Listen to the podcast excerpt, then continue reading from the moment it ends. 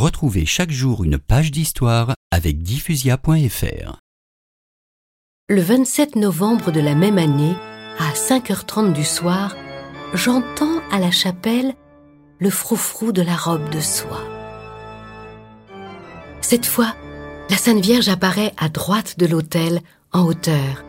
Elle est revêtue de soleil et ses mains rayonnent d'un merveilleux éclat.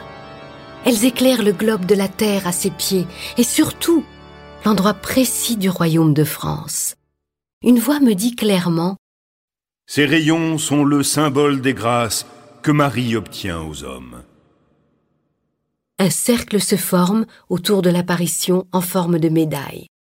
En haut, en demi-cercle, je vois s'inscrire cette invocation jusque-là inconnue. Ô Marie conçue sans péché, priez pour nous qui avons recours à vous.